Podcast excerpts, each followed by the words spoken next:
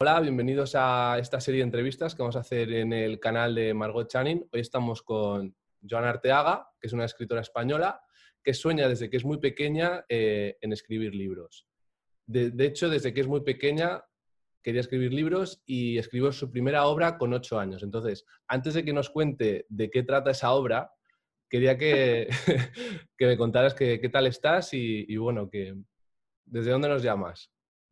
Pues eh, estoy encantadísima de estar aquí eh, en el canal de Margot Channing y eh, yo vivo en Lezo, que está al pegando a San Sebastián, que dicen que es la ciudad más bonita de, España. Pues aquí, aquí estamos ubicados cerca del mar y desde aquí desarrollo mi trabajo.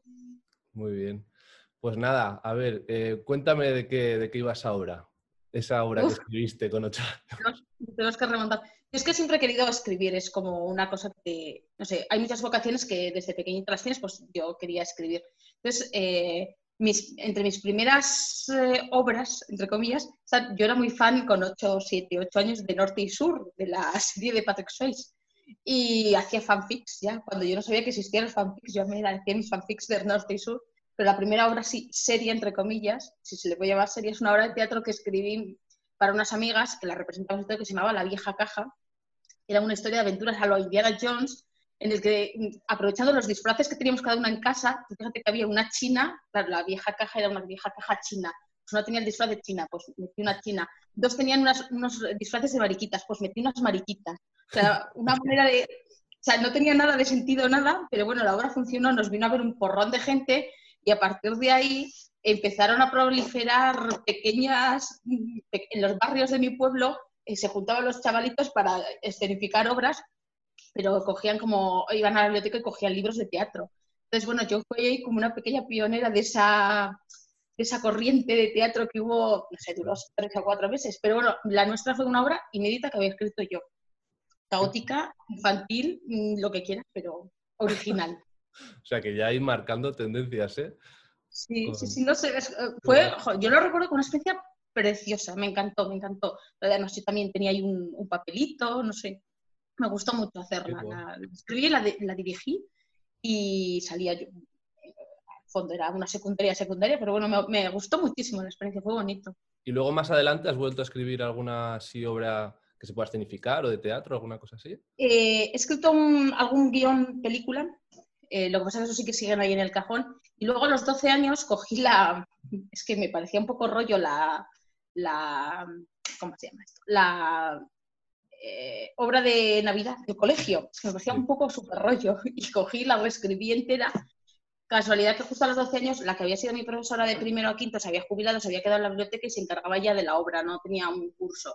Y bueno, teníamos buena relación porque me había dado clase cinco años. Entonces la di, le gustó y también la, la escenificaron cuando yo tenía 13 años o algo así. Y también fue, solo, lo hicieron un año, ¿eh? Pero bueno, me, me, dio por ahí por darle esa vuelta, fíjate, al nacimiento, o sea. Qué fuerte, sí, sí, qué divertido.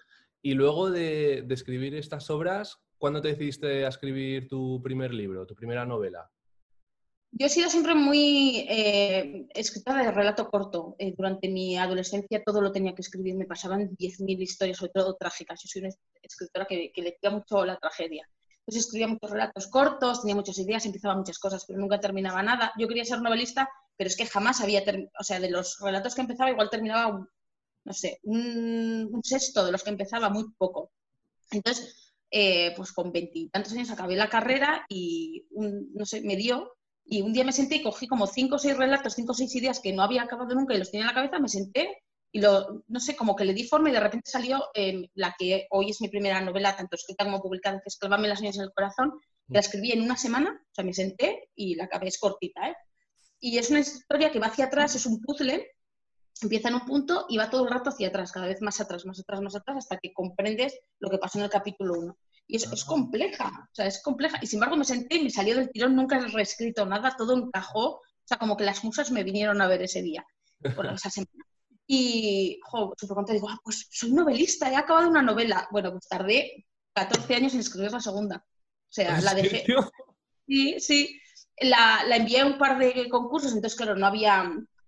La acabé en el 2003, 2004, pero no había las, las plataformas que tenemos ahora, las posibilidades de autoeditar. La envié a un par de, De concursos no la envié nunca a editorial, la envié un par de concursos, no ganó.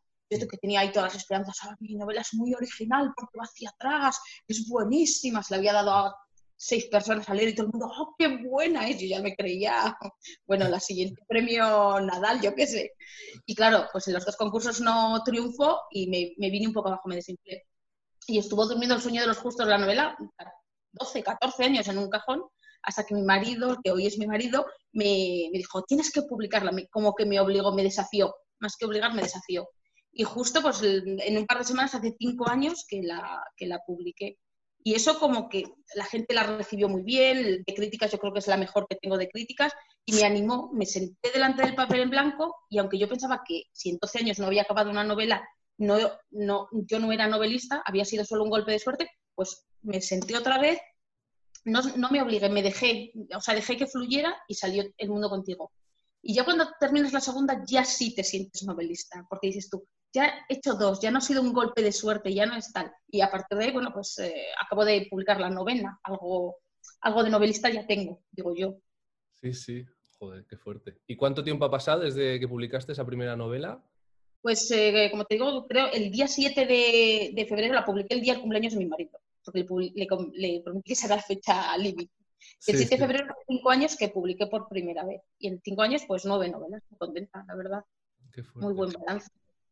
Y así como dato curioso, ¿cómo te gusta escribir? O sea, ¿qué, cómo, ¿cómo, lo haces? O sea, ¿escribes por la mañana, por la tarde? ¿Te gusta música, película? O sea, ruido, no ruido, estar en silencio. ¿Cómo es como tu pues espacio de, Yo soy muy caótica. Yo trabajo en casa y soy muy caótica. Soy muy creativa, estoy siempre haciendo cosas con las manos, manualidades, hago muchas cosas y me fluye mucho la creatividad por todas partes.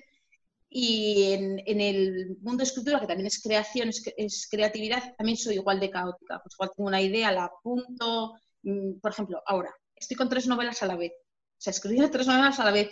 Hasta que me suele pasar, ¿eh? igual cojo un par de proyectos, tres igual no, pero un par de proyectos y de repente uno te tira más, te tira más hasta que lo acabas. Ya te enfilas, te dejas en ese y ya, pues cuando te queda el 50% de la novela, solo te dedicas a ese. Pero mientras tanto, pues voy metiendo ideas. Eh, además, son, son, novelas totalmente diferentes en el tono, en el estilo. Una es una comedia, la otra es un dramón, la otra es una, una epistolar, que voy a, estoy haciendo una de cartas. Y da igual, o sea, el día que, ¿cómo te sientes? Te levantas y dices, ¿de qué humor me siento? De esta novela. La abres y escribes, ¿de qué humor me siento? Venga, hoy me siento, hoy tengo chispa, pues coges la, la diversidad.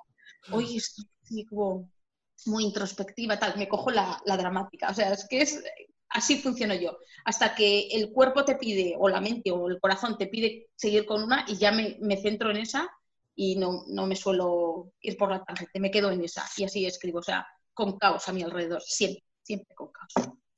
Y escribo cuando, cuando pues, me preguntas por la mañana por la noche, escribo pues eh, como estoy en casa, dejo al año en el colegio, normalmente escribo un poco por la mañana, pero cuando más saco de mí es por las noches. Yo meto a todo el mundo en la cama y me quedo igual hasta las dos horas desde la mañana aquí, yo tranquila, sola, con mi música en los cascos, nadie va a tocar el timbre, nadie va a salir a molestarme, ese es mi momento. Claro, claro, ahí ya estás en silencio, sin, sin ruido. Metida, ahí es cuando estoy metida.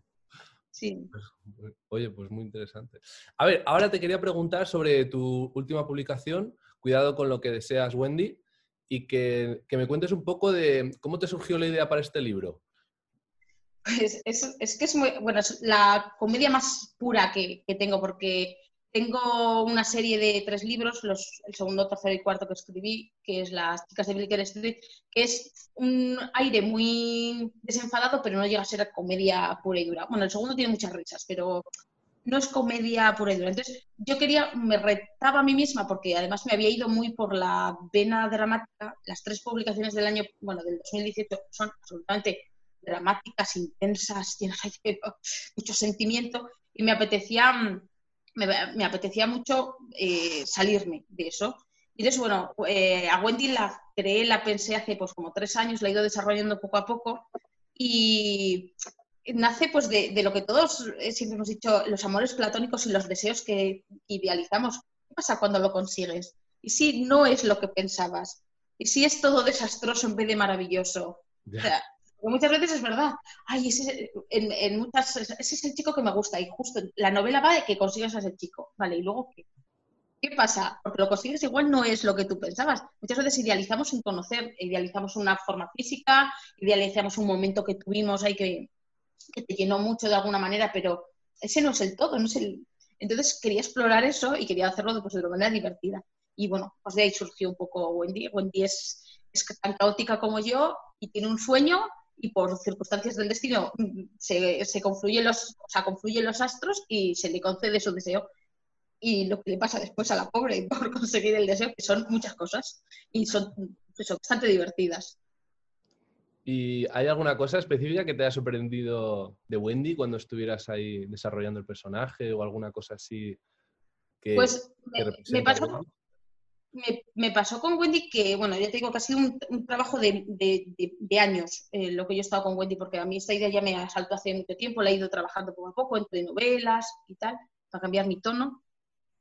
Y al principio mm, yo odiaba a Wendy, odiaba ese trabajo que estaba haciendo, o sea, no me, no, no me gustaba y cuando lo releí, la dejé aparcada como seis o siete meses porque estaba enfadada con ella.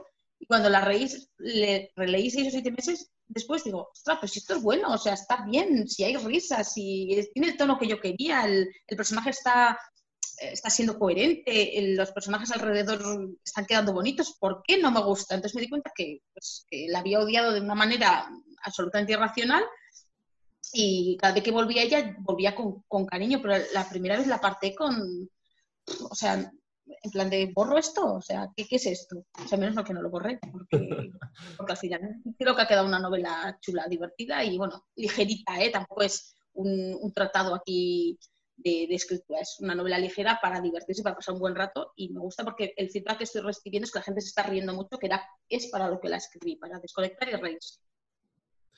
Qué bueno. Pues sí, sí, seguro que... Y bueno, la publicaste en eh, el año pasado, ¿no? El 2019.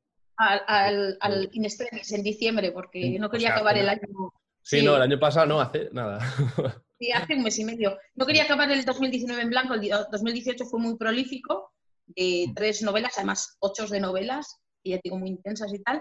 Fue muy prolífico y el 2019 he estado en blanco todo el, todo el año, no, no he publicado nada, me, me hacía falta el descanso por un lado y luego he tenido una relación de amor-odio con, con, la, con, pues, con, la, literatura, con los resultados, con, el tiempo que le tienes que dedicar a la galería, al, a la promoción, a estar.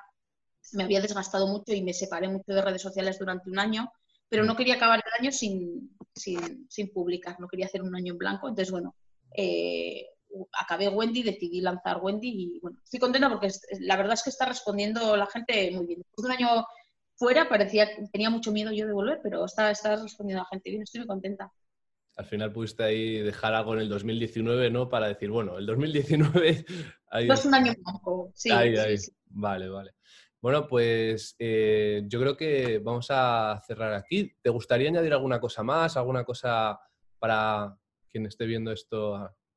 Pues lo primero es agradecerte a ti y a Marco la oportunidad de hablar de mi obra eh, como será todos los días, que me gusta mucho este rollo de ayudarnos unos a otros, en el, sobre todo en el mundo independiente creo que es fundamental.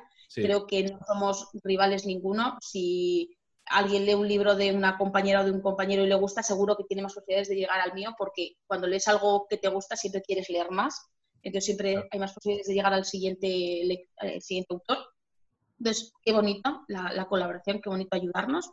Y lo segundo es pues, que la gente lea, que para el 2020, que son esas estadísticas de los españoles son los europeos que menos leen o los que menos compran libros, que compren libros, que tenemos unos precios magníficos en literatura independiente, que compren libros, que lean libros y que apoyen autores, porque bueno, esto es cultura y la cultura al final enriquece de todas las formas. Exacto. Exacto. Pues muy bien dicho. Pues muy bien. Vale, pues nada, con esto nos despedimos, Joana. Muchísimas pues gracias eh, por tu tiempo. A vosotros, a vosotros, encantada. Hasta luego. Hasta luego.